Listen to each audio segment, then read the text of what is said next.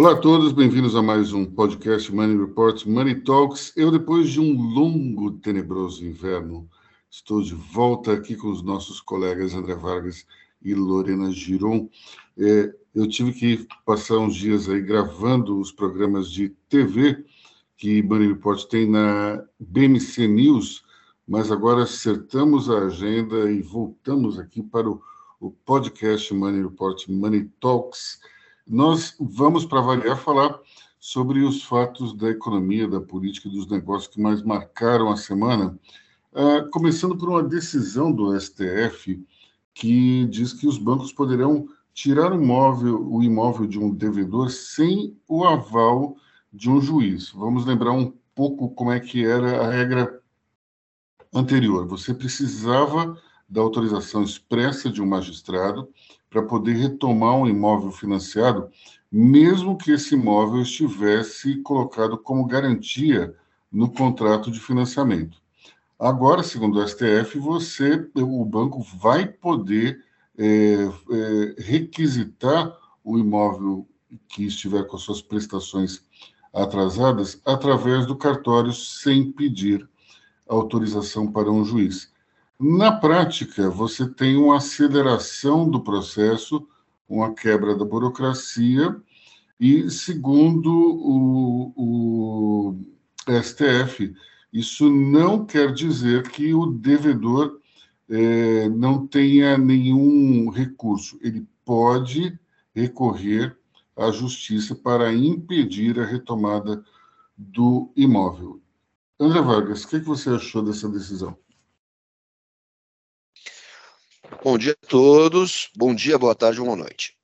No primeiro momento, essa decisão do STF causou, celeuma, essa decisão de ontem, como se essa decisão fosse causar alguma insegurança jurídica.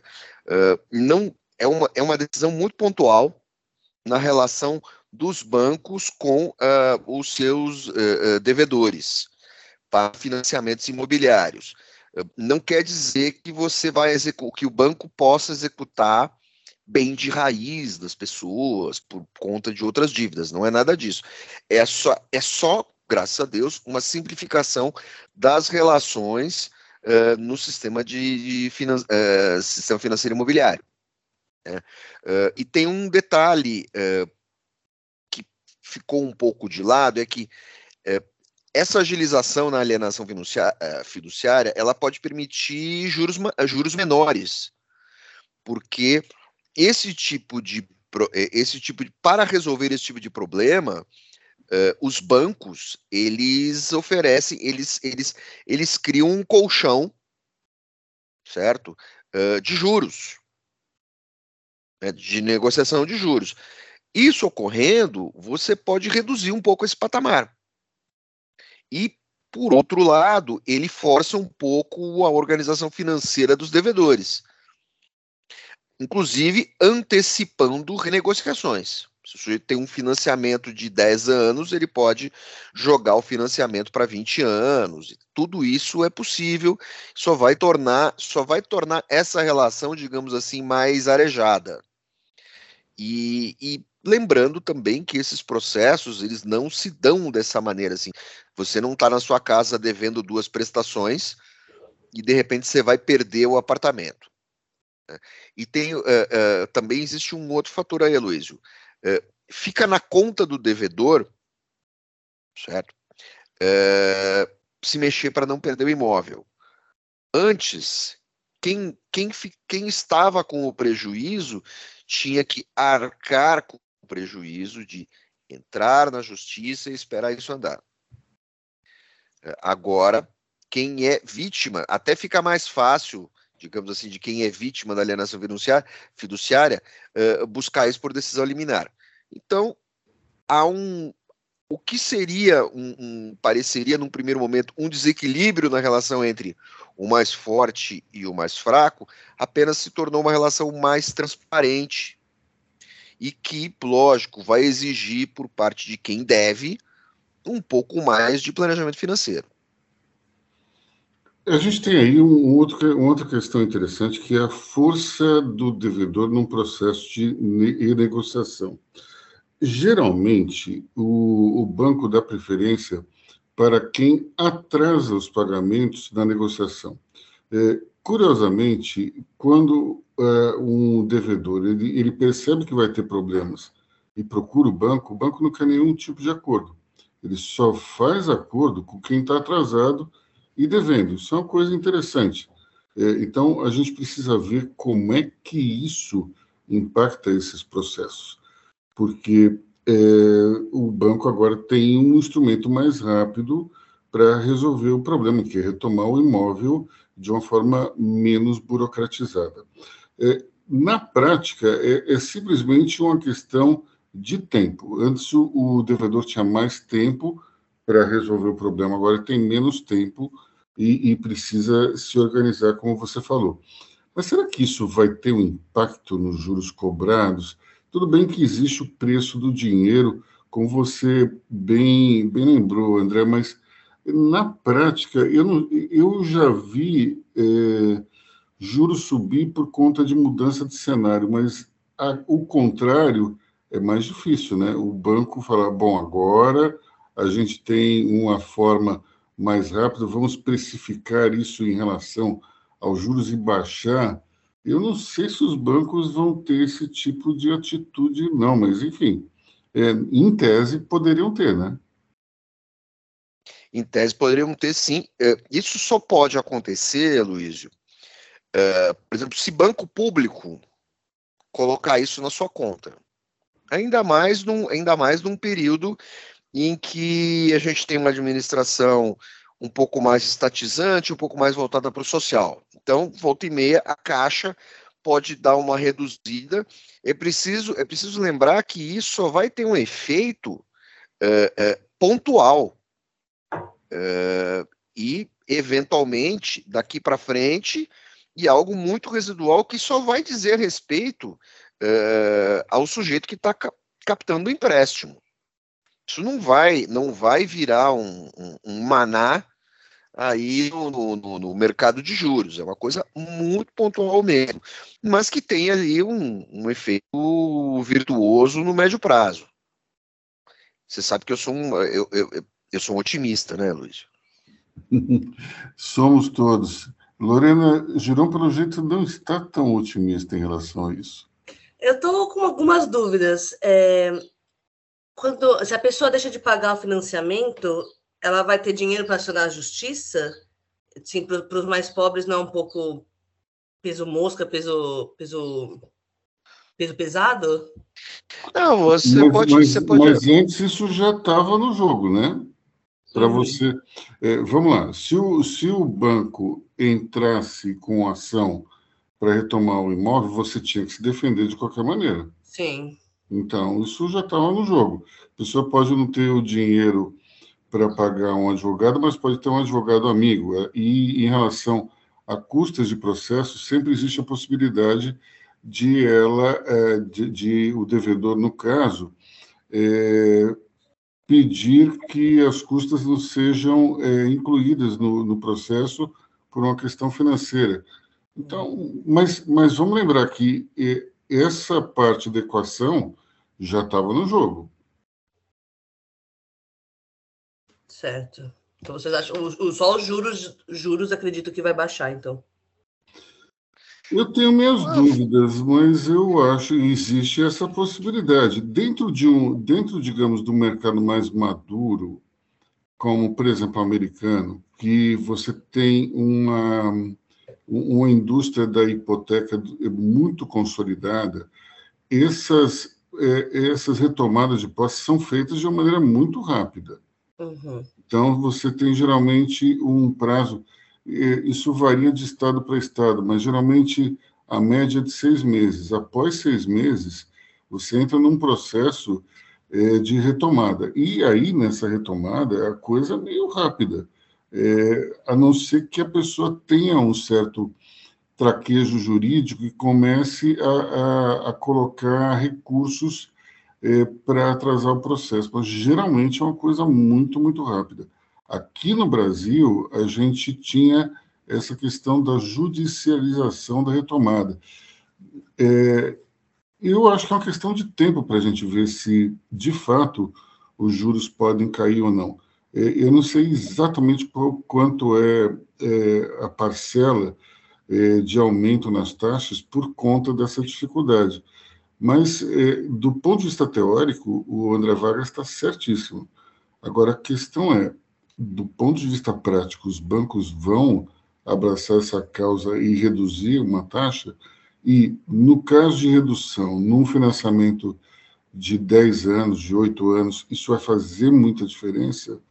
Não sei também. Precisaríamos é, encontrar um, um matemático para fazer essas contas para a gente, né? Um, econometrista, alguém com, alguém com alguma capacidade de econométrica para conseguir medir e tentar avaliar se isso vai a, a modificar, reduzir ali a precificação do juro, Luiz. É, a Febraban diz que cerca de 7 milhões de contratos de empréstimo imobiliário é, com negociação de alienação fiduciária. Isso são das 730 bilhões num prazo de 30 anos. É, esse dinheiro tem que ficar um pouco mais seguro. Né? Uh, os ministros que votaram contra isso, como o Edson Fachin e a Carmen Lúcia, uh, que se manifestaram contra a execução sem decisão judicial, eles afirmam que a retomada é desproporcional. Né? Uh, mas tem que levar em conta o seguinte, e, e isso não foi levado em conta nessa discussão, que vamos pensar assim, geralmente os empréstimos imobiliários do sistema brasileiro de habitação, por exemplo, eles são cumpridos. Você tem pouquíssima você tem pouquíssima retomada. Né? A, a, a, alienação, a alienação fiduciária de imóvel geralmente é para imóveis uh, mais caros. Né? Quem compra, por exemplo, imóvel popular, nossa, é, é, o, o, nível de, de, de, de inadimplência é baixíssimo. E geralmente ele se dá diante de um caso de doença de família, morte de alguém da família e tal. A, a, o brasileiro mais pobre, ele, ele é muito cumpridor disso. Então, também assim, é, eu, eu costumo ter uma tendência mais de, de, de, de, defesa de garantias e tal, mas eu acho que o, o, o Faquinha e a Lúcia nessa, eles deram uma forçadinha de barra. É interessante porque é, isso criou uma certa é, também em função é, de os bancos terem aquela imagem de que eles estão sempre contra a pessoa e tal. Mas eu acho que nesse caso, sinceramente, é, é um, é um, isso pega uma porção muito pequena é, de devedores e, ao mesmo tempo, é, é simplesmente uma questão de desburocratizar, e aí eu acho que vale a pena. O problema é o seguinte: é, se a pessoa não tem condições de pagar, ela tem que abrir algum tipo de negociação é, rápida. Caso contrário, é, ela está mais exposta a perder o imóvel. Mas eu tenho a impressão que a gente aos poucos vai entrando dentro de um sistema mais próximo do americano, que é mais rápido, mais ágil. Isso pode trazer benefícios também na concessão do crédito já que os bancos eles podem se sentir mais seguros na retomada do, do imóvel. É, mas é tal história, né? Sempre quem é devedor não pensa dessa maneira e a gente tem também que entender o aspecto social desse problema. É, uma pessoa não compra, do mesmo jeito que uma pessoa não se casa pensando em se separar, uma pessoa não compra um imóvel pensando em é, atrasar os seus pagamentos. Então, é, é, é importante também olhar os dois lados dessa história, respeitando, evidentemente, os direitos de cada um, especialmente quem está concedendo um empréstimo e precisa retomar o, o ter uma, uma retomada do, do, seu, do seu capital. Afinal de contas, todos os bancos têm acionistas e, em última análise, se você tem uma inadimplência gigantesca sem a retomada do bem, quem está é, sendo prejudicado também é o acionista, que nem sempre é o banqueiro, né, diga-se passagem.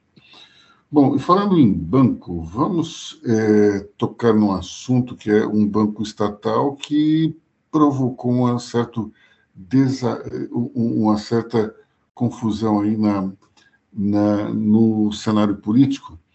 Nós estamos falando do, da troca de comando na Caixa Econômica Federal, é, provocada por um, uma, um pedido, para ser bastante elegante, do presidente da Câmara, Arthur Lira, é, que colocou entre as condições de apoio ao governo, que não é incondicional, diga-se, a troca de comando na Caixa, tirando é, a presidente e colocando um nome que é indicado pelo Centrão. Além dessa troca aí na, na presidência, espera-se que 12 vice-presidências do banco também sejam trocadas, abrigando os apadrinhados desse grupo político de Arthur Lira. Bom, é, essa situação acabou gerando um, um novo fluxo de aprovações na Câmara. Um, o exemplo disso é que fundos exclusivos e fundos offshore é, que deveriam ser taxados, essa, essa medida estava parada, travada na Câmara, para, digamos, desespero do ministro da Economia, Fernando Haddad. Depois que se resolveu a questão da Caixa, o, a medida dos fundos foi votada imediatamente. Então, daí a gente tira duas questões. Primeiro, é, o presidente Luiz Inácio Lula da Silva estava deliberadamente demorando para liberar isso, porque estava testando a paciência de Arthur Lira e, e, também dos seus colegas do Centrão. Uma vez que a pauta começou a travar, ele percebeu que tinha mesmo que promover essa troca na, na Caixa Econômica. E, ao mesmo tempo, a gente tem um histórico que mostra o apetite do Centrão. É, quando o, o Centrão fez um acordo com o Jair Bolsonaro, meados de 2020, 2020 é, o Centrão ele abocanhava um determinado naco das verbas de, do governo.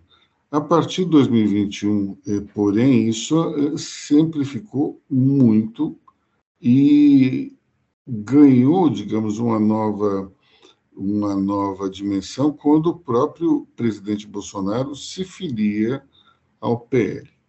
Então, é, o, o que nós sabemos é que o Centrão ele tem um, um apetite por verbas e cargos que é incontrolável.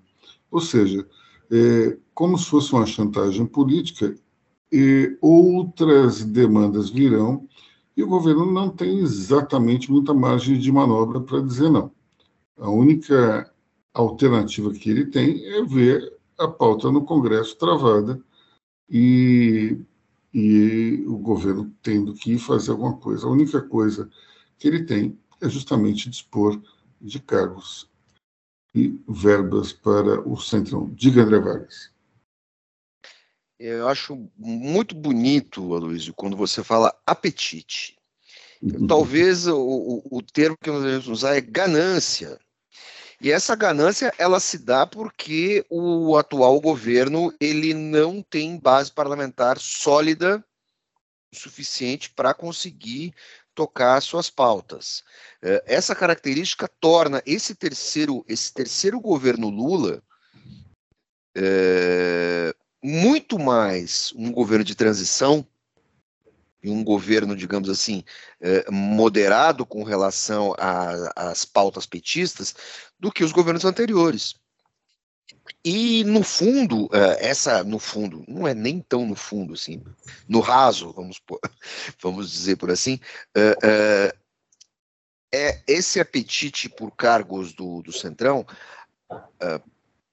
ele, ele se dá também muito por consolidação de financiamento de campanha. Quer dizer, você tem 12 vice-presidentes ligados ao Centrão.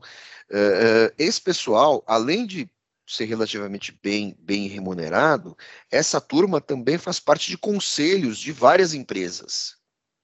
o que lhes dá uma sobre-remuneração. Então, esse, esse pessoal acaba depois uh, uh, irrigando os partidos da base com financiamentos. Podem não ser financiamentos muito sólidos, muito grandes, mas nessa conta, tudo isso vai. Você tem um sistema político uh, uh, que funciona uh, na base do planejamento da, da eleição seguinte, que se torna muito bem irrigado, cumprindo o que os partidos do Centrão querem. Né? O Centrão não quer ser cabeça do executivo. Os partidos do Centrão são partidos de base parlamentar. Como o atual governo não tem base parlamentar para executar facilmente as suas pautas, é, ele vai ter o tempo todo que se render a essa negociação, porque fazer política né, é negociar. Em alguns momentos a gente chama de chantagem, quando isso fica muito na cara. Agora, por outro lado, é, é, o Centrão também não vai poder fazer qualquer coisa na Caixa. Né? Uh, as demandas uh, uh, que o executivo tem para a Caixa e tal, o que vai trocar é quem vai assinar a ordem executiva. Porque devemos lembrar que o Lula negocia isso, o cara não compra a parte dele, o Lula vai lá e tira. Não é muito do feitio dele, e também não é muito do feitio do centrão tocado pelo Arthur Lira, também chamado de Arthur Lannister, lembrando do Game of Thrones, porque a gente sabe que o Arthur Lira cumpre o acordado. Ele é um cara que não, ele não é um, ele, ele é assim, é, você pode chamar ele de chantagista, mas você não pode chamar ele de traidor. Diga, Lorena. Eu concordo com o André. É, só quem acredita em Papai Noel, em Saci, essas coisas, acha que o Centrão vai estar conformado com, com o que foi entregue, né? Eles vão sempre querer mais principalmente nas próximas eleições, nas votações. Então, assim, é, quanto mais frágil tiver o governo é, diante dessa, da opinião pública, mais caro vai ser essa fatura para aprovação de projetos. Então, assim, eu acho que o governo está se colocando numa posição que não tem muito o que fazer, só que ao mesmo tempo a gente para para pensar. Vai entregar a, a, a caixa para o Centrão é mais importante do que. É, é, é, tão importante quanto a taxação do, dos offshores? É, é, é, complicado, né? Porque são sacrifícios um tanto altos, não? Para esses acordos. O problema, se fosse só a questão da taxação, estava bom, mas a gente está falando de toda uma pauta, né? Uhum. E quando nós. Vamos voltar um pouco no tempo e, e para a época do impeachment de Dilma Rousseff. É, naquele processo, o governo é, teve apenas 137 votos contrários ao impeachment. É, Jair Bolsonaro dizia, na época que ele fez o, o acordo com o Centrão, de que com, com 150 votos ele não ia a lugar nenhum. E, recentemente, a gente percebeu nas votações é, de 2023 que o governo tinha entre 130 e 150 votos. Ou seja, é, é um problema um tanto quanto recorrente, não tem muito a ver com a ideologia é, do Planalto. Se você tem, por exemplo, a esquerda e a direita exatamente com a mesma massa de votos, é, isso significa que quem manda na prática é o Centrão. É, o Centrão tem, 300, tem uma massa que pode se somar a, a do, dos governos e vai levar isso para algo em torno de 300, 330 votos. Isso é suficiente para resolver qualquer problema que você tenha é, para aprovar matérias importantes do, para o governo. Isso vale para a esquerda e vale para a direita também.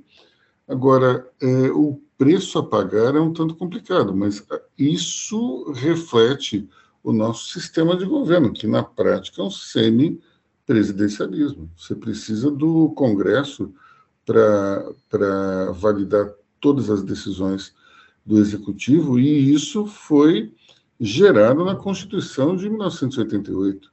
Na época, acho que ninguém percebeu direito aonde isso iria, é, é, qual que era o destino final disso tudo, mas aconteceu, né? Diga, Vargas. Eu, eu me permito discordar, eu não acredito muito nessa, nessa tese do demi-presidencialismo.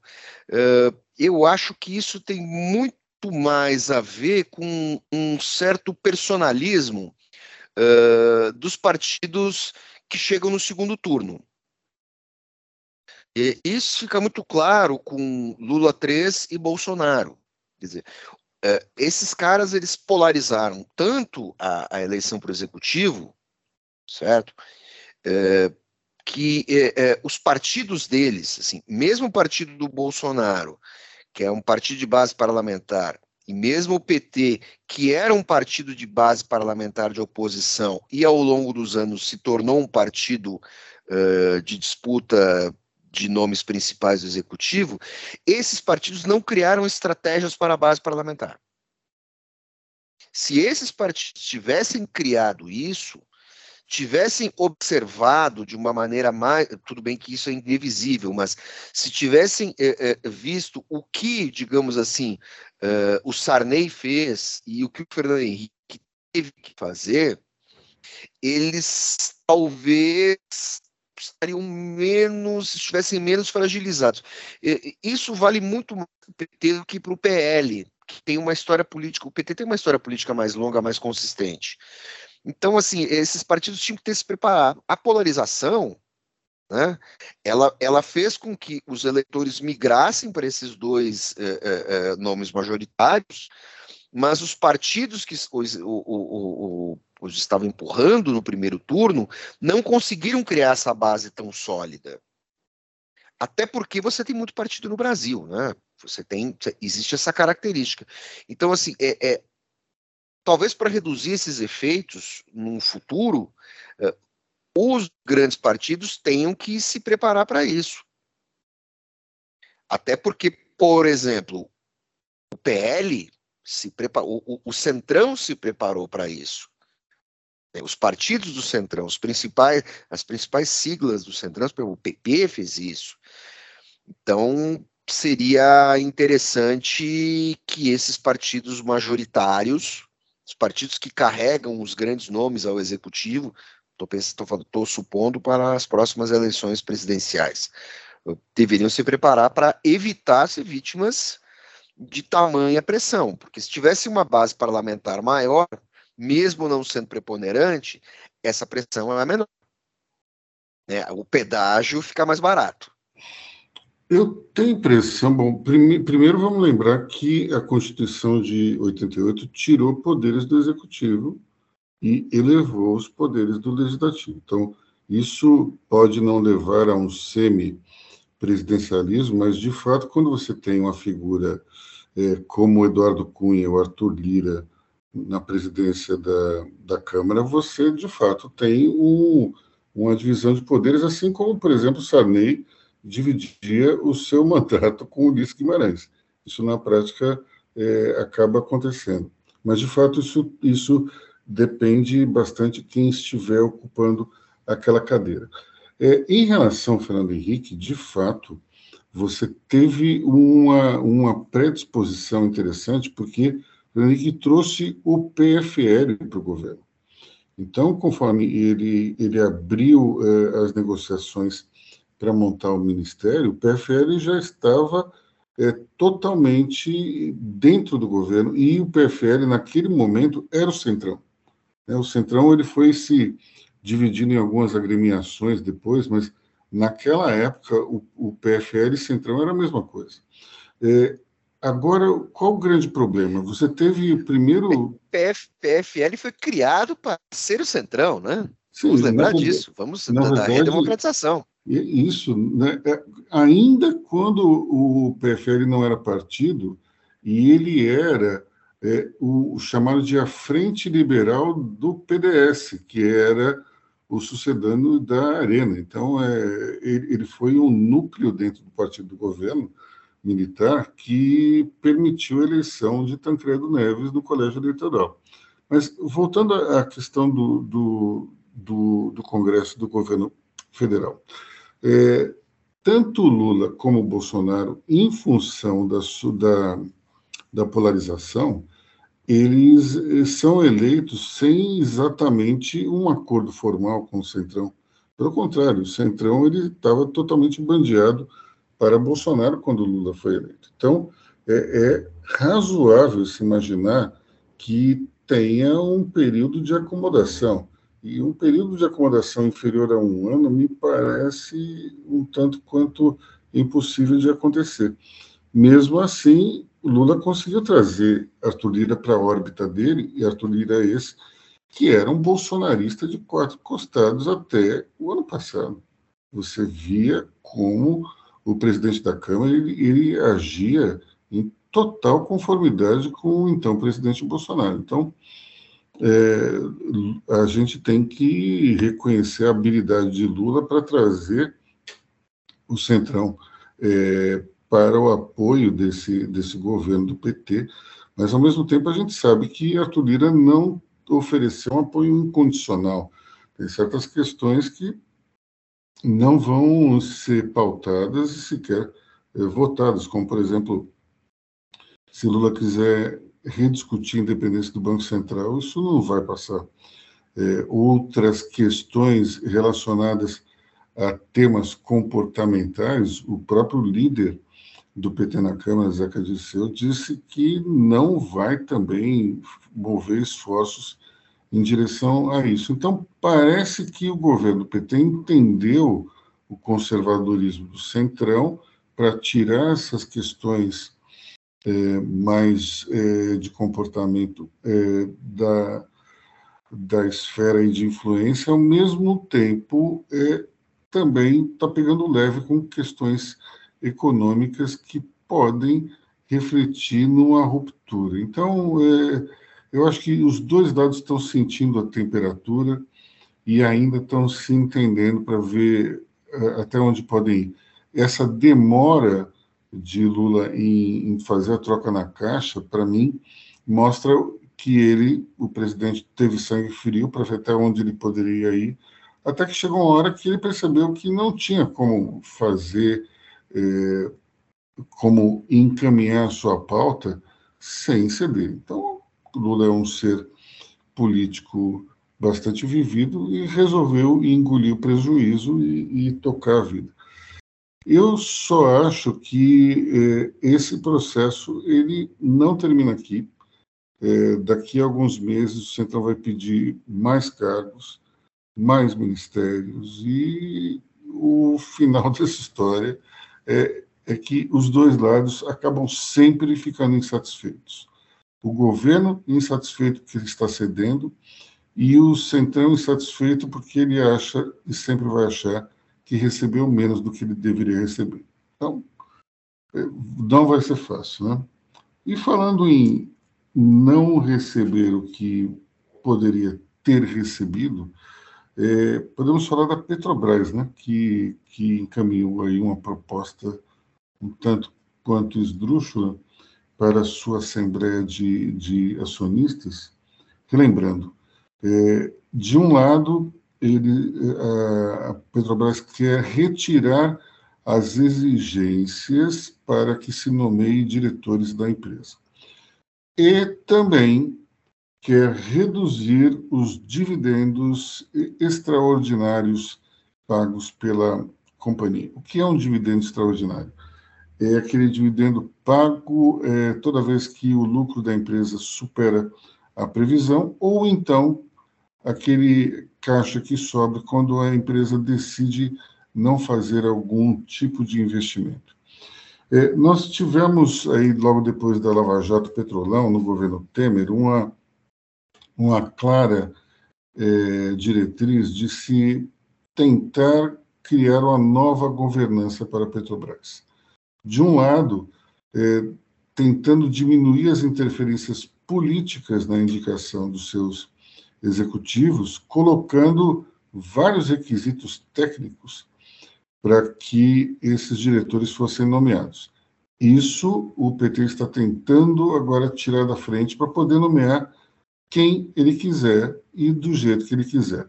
E nisso o PT tem todo o apoio do Centrão, que evidentemente quer participar dessa divisão de forças dentro da, da companhia. Agora, nós temos também um, um, um, outro ponto que foi também engendrado no governo Temer, que é de colocar o acionista como uma figura importante dentro da gestão da, da petroleira. Só que agora esse acionista ele já não está mais tão importante assim. Vamos lembrar que é, o governo está tentando discretamente mudar a paridade dos preços do petróleo aqui e lá fora, e isso vai reduzir o lucro da empresa, e também quer acabar com essa história de lucro extraordinário. Vamos lembrar o que a presidente do PT disse algum tempo atrás, dizendo que era um absurdo eh, a Petrobras eh, remunerar tantos acionistas, que a empresa tinha que estar a serviço do país. Bom, isso aí é uma discussão interminável, porque a Petrobras está no pior dos mundos. Ela não é nem uma estatal pura e nem é uma empresa ah, totalmente aberta. Ela é uma empresa de capital misto. Isso significa que tem muita ação negociada em bolsa, mas o controle é estatal. Então, é, toda vez que o governo quer mexer na empresa como se ela fosse uma estatal, ela, ela, o governo compra briga com os acionistas do mercado. Toda vez que o, a gestão da empresa quer se posicionar ao lado do acionista, o governo acaba não gostando, especialmente esse governo do PT. Portanto, o ideal seria o seguinte: ou vira estatal ou é privatizado de uma vez só.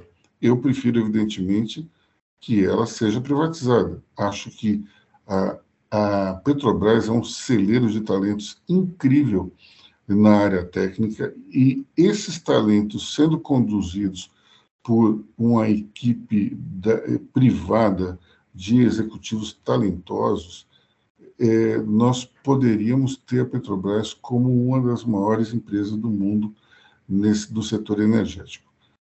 Como isso é impossível de se pensar no governo do PT, então fica talvez para a próxima, mas é, a gente tem que sempre recordar isso. A Petrobras, com esse modelo híbrido, não vai a lugar nenhum. Diga, André Vargas. É, é, muito, é, é, muito interessante como uh, uh, questões provisórias, questões que podem ser, uh, que são evidentemente temporárias, né, elas se tornam no Brasil uma avalanche. Se uh, uh, o governo é contra uh, o, o, lucro extraordinário, acha que isso deve ser revertido de outra, de outra maneira, por assembleia, isso tem que ser decidido. Porque você pode, nesse momento, contingenciar o lucro extraordinário para pesquisa e desenvolvimento num momento em que empresas de, de, capital intensivo, como empresas de petróleo e empresas que lidam com alta tecnologia e com altos investimentos, precisam desse capital. Quer dizer, é uma discussão completamente inútil à luz de alguma razão quando você analisa uh, uh, o comportamento e as necessidades de empresas, sejam elas estatais ou privadas, mas empresas de capital intensivo. Então, é uma discussão inútil é uma coisa que você pode decidir, olha, uh, se, porque se você destinar uma quantidade razoável de verba para pesquisa e desenvolvimento, inegavelmente, no momento de transição energética, isso vai retornar em lucro e não vai ser em lucro extraordinário, e sem lucro em lucro ali previsto e tal, blá, blá, blá, num futuro, num, assim, de médio prazo. É uma questão só de planejamento estratégico. E aí, no Brasil, a gente cria uma celeuma e a Glaze vai lá, fala uma bobagem, sabe? A, a, Petrobras é do Brasil? Claro que ela é do Brasil, ela é uma grande empregadora, é uma empre a maior empresa que opera na Bolsa. Né? Nós temos capital muito concentrado na Bolsa, isso é uma asneira que ela falou. Então é só uma questão de você decidir. E tem um outro aspecto que aí, aí uh, uh, eu não vou nem falar de apetite, e sim de ganância, e a ganância traz dentro de si muitas vezes um gene da autodestruição. Se você é, é, permitir o loteamento de cargos para políticos, nós já vimos como isso termina. Né? Você pode ter um Petrolão 2. E esse Petrolão, é, ele pode ocorrer não com o partido de esquerda, pode ocorrer com o partido do centrão. Então, a gente sabe como isso termina. Quem se prejudica é o, o acionista, claro. Quem se prejudica é o Brasil, digamos assim, porque já que Petrobras é uma empresa do Brasil, não é uma empresa da China. Na verdade, isso só beneficia os concorrentes, fragiliza a posição da empresa, uh, uh, cria-se um novo escândalo que vai desgastar quem estiver no governo. A, a troco de quê? Então, assim, cê, o que eu estou considerando não é nem ser privado ou não, eu só estou considerando do jeito que está. Então, é, é, é, um, é um, uma discussão que se apresenta de uma maneira muito tosca e desnecessária. É, não, não, essa discussão não era, necess, não era necessária nesse momento. Essa mudança, como você falou, existem quadros técnicos muito eficientes. E isso, uh, em termos empresariais, só pode beneficiar a concorrência. Em termos geopolíticos, ele só, só enfraquece a posição internacional da Petrobras, que atua em outros países, é importante atuar em outros países, e beneficia empresas de outros países. Ou seja, aquela coisa meio brasileira, a gente se perder nas nossas obsessões, nas nossas micro-obsessões, que se tornam coisas gigantescas. Fiquei Bom, bem indignado, né? Bom, é, é, esse modelo que a gente tem aqui é um modelo parecido com aquela YPF da Argentina, não é? Yacimentos Petrolíferos Fiscais. Fisca, fiscales. É um modelo desse, mas o nosso é mais eficiente. É, é, é muito. É, é, é um pouco mais é, é um pouco menos estatal do que era, do que foram as companhias petrolíferas europeias nos anos 70. Uhum.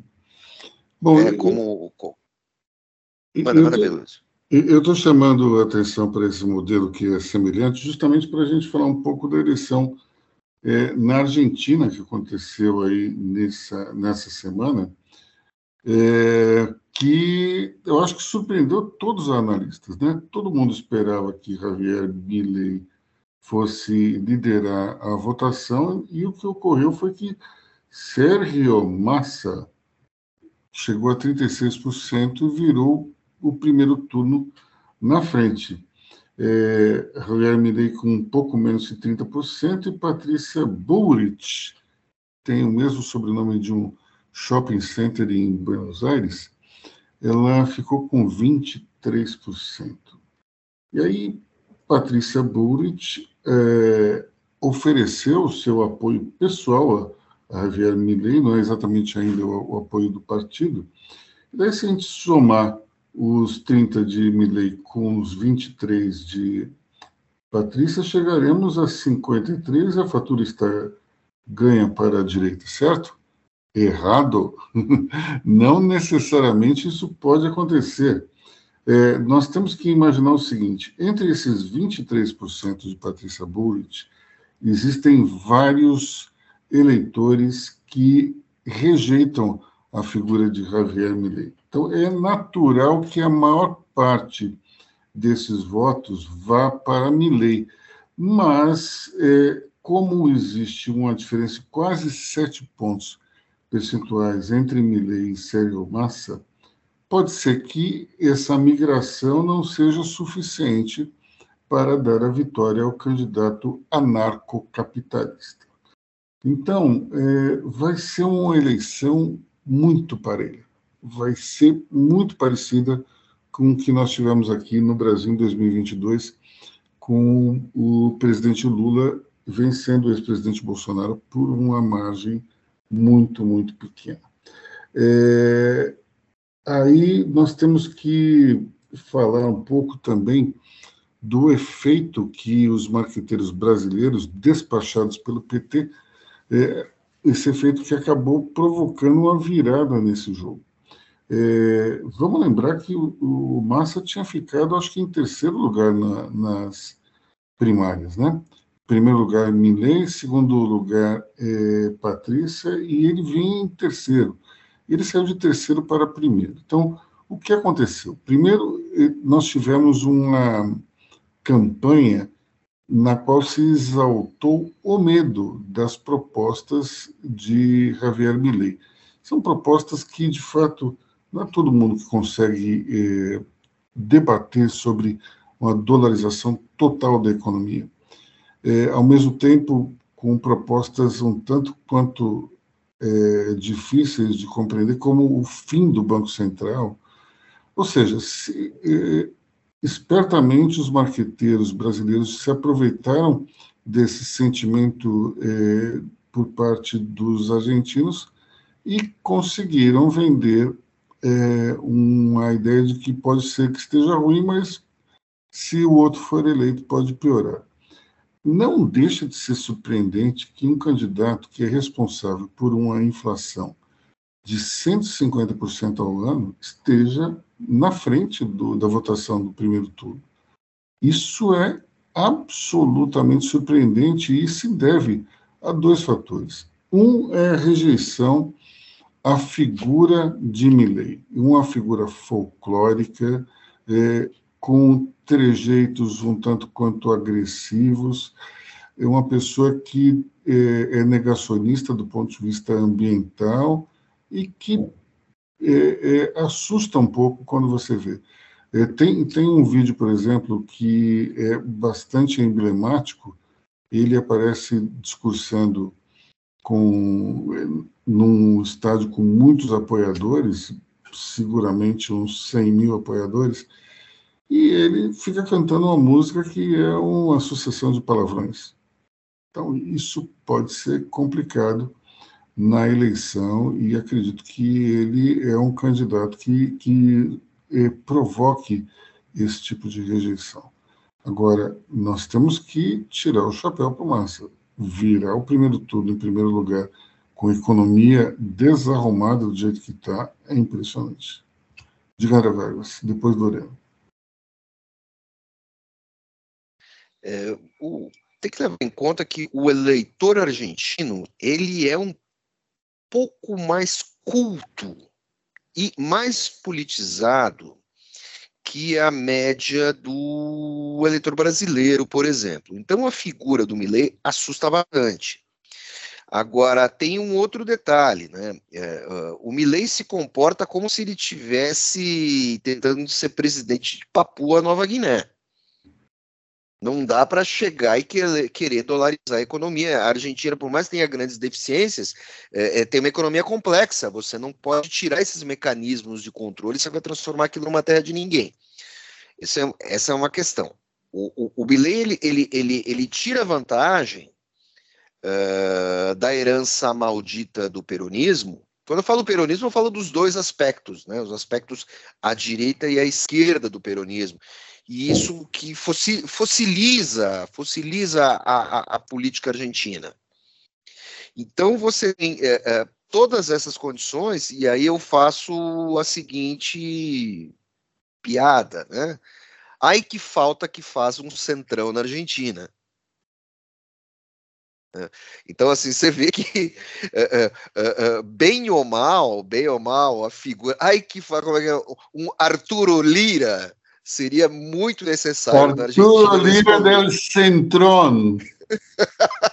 seria muito bom ter o Arthur Lira na Argentina nesse momento para poder baixar a bola dessa moçada.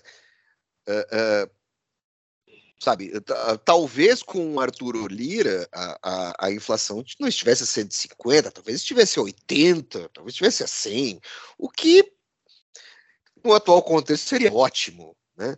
E talvez, uh, uh, vislumbrando isso, uh, Milley não fosse tão delirante e, e a Bullrich não sairia emprestando o apoio dela, né?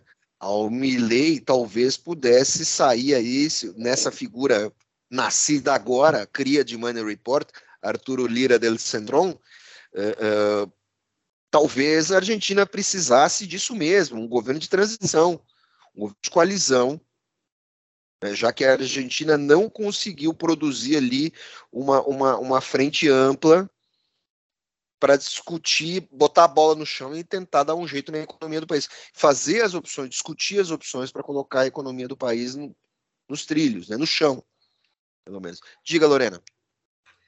Para mim, a Argentina está numa situação complicadíssima, porque é o que vocês falaram. A gente tem um, um ministro da Economia que parece não estar tá aberto a, a sair dessa da economia ultrapassada, né, que provavelmente vai aprofundar a crise, vai retardar a recuperação e só que ao mesmo tempo a gente tem do outro lado um Milley, que é que é um cara assim assustador.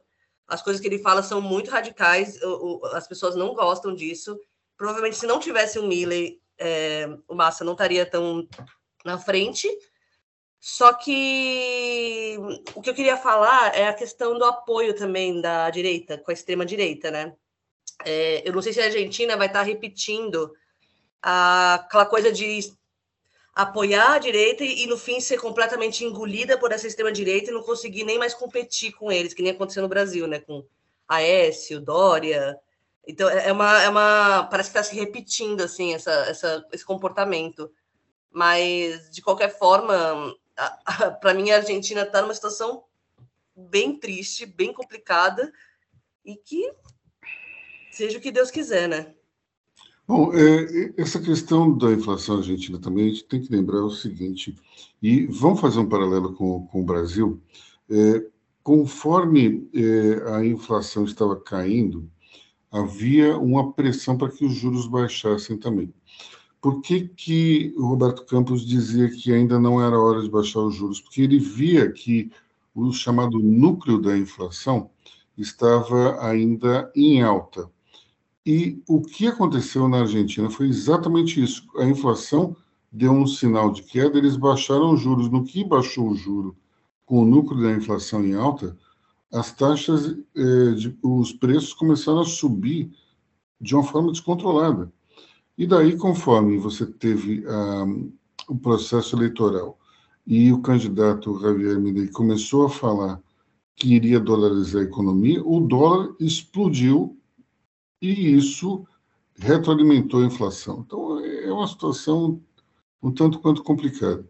Mas eu acredito que a gente tem que lembrar o seguinte: não é para qualquer um você ter uma inflação de 150%, você ser o responsável por isso e estar liderando a, a, a eleição.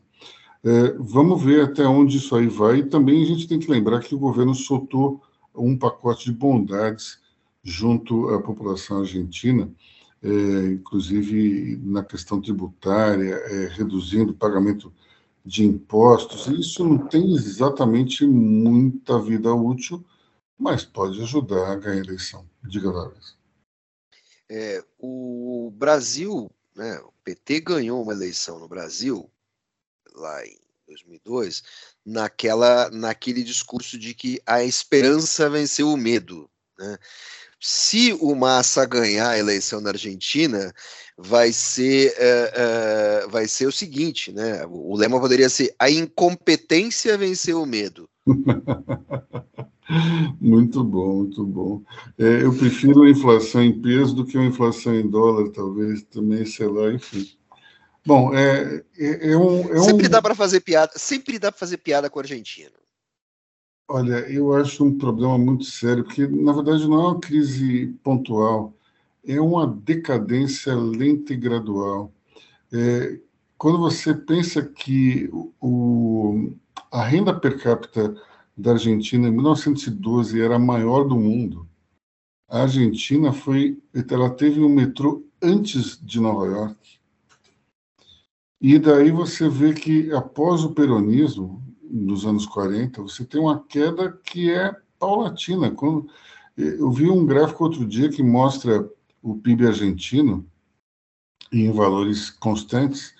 É impressionante como a partir da eleição do Perón ele vai caindo e vai caindo sistematicamente. Nós tivemos um processo de, de, de empobrecimento do país que curiosamente, foi piorado até pelo governo militar. Quando teve a ditadura argentina, eles tentaram replicar um modelo que é, Pinochet fazia no Chile, que era de total liberalismo, só que tem um detalhe: o Chile não tinha indústria. A Argentina tinha, e a, a indústria argentina foi dizimada pelo governo militar. Quando você olha isso, é, é, é um tanto quanto assustador, porque é, a indústria automobilística, por exemplo, ela ficou parada no tempo na Argentina de uma forma assustadora. Nos anos 90 e até começo dos anos 2000, você ia para a Argentina, e até hoje você vê isso, carros de modelos dos anos 60 que foram é, modernizados. E o resultado é uma coisa horrorosa. Então, um Ford Falcon, Ford Cortina, Renault 12, Renault 19, carros antiquíssimos que estão até hoje rodando em novas versões, mas isso mostra o quanto a indústria da, da Argentina decaiu e não tem hoje muita força, né? É, em relação a, a relação, em relação ao comércio é, entre os dois países, eu quero ver se o Javier Milei for eleito, se ele vai mesmo romper relações comerciais com o Brasil. Porque até acho que para o Brasil não vai fazer muito, muita diferença agora para a Argentina, isso vai ser um problema sério, porque eles não têm uma indústria capaz de, de atender as demandas do país. Vai ser, vai ser curioso. Vamos ver. Bom, pessoal, já, já passamos aqui de uma hora de gravação. Eu acho que já, já, já é, desafiamos muito a paciência dos nossos ouvintes. Vamos ficar por aqui e até semana que vem a gente volta com mais Money Report, Money Talks. Tchau. Pessoal, até semana que vem. Bom fim de semana, pessoal. Até semana que vem.